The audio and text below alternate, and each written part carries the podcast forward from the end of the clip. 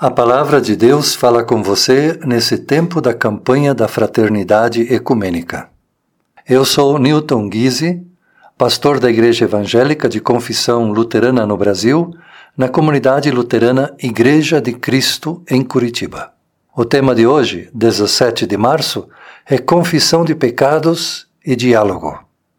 E a palavra bíblica que nos inspira vem do Evangelho de Lucas, capítulo 18, versículo 13 onde nós lemos assim: O cobrador de impostos ficou de longe e dizia: Ó oh Deus, tem pena de mim, pois sou pecador. Jesus contou uma parábola para as pessoas que se consideram melhores do que as outras. A parábola fala de duas pessoas, um fariseu e um cobrador de impostos, que foram ao templo para orar. O fariseu dizia: Ó oh Deus, eu te agradeço porque eu sou melhor do que os outros. Eu te agradeço porque sou muito melhor que a maioria das pessoas. O cobrador de impostos apenas diz em sua oração: Ó oh Deus, tem pena de mim, pois sou pecador. E Jesus termina dizendo aos seus discípulos: a oração do cobrador de impostos agradou mais a Deus.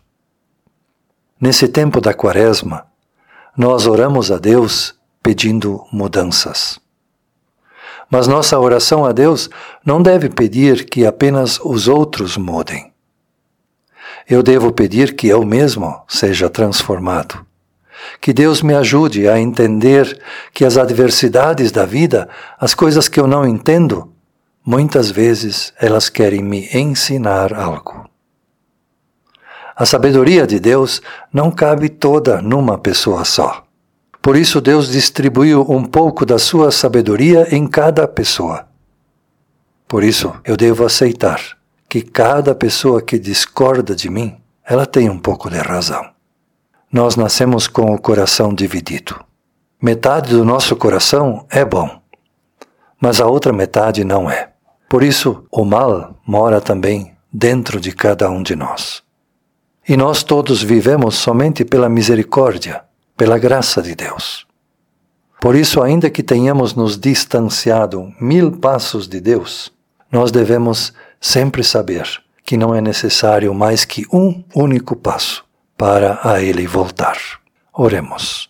Pai nosso que estás no céu, santificado seja o teu nome. Venha o teu reino. Seja feita a tua vontade, assim na terra como no céu. O pão nosso de cada dia dá-nos hoje. E perdoa-nos as nossas ofensas, assim como nós perdoamos a quem nos tem ofendido.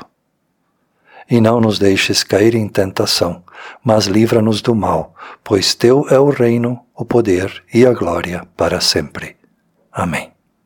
A campanha da Fraternidade Ecumênica foi organizada pelo Conselho Nacional de Igrejas Cristãs, o CONIC, com o tema Fraternidade e Diálogo, um compromisso de amor, e com o lema Cristo é a nossa paz.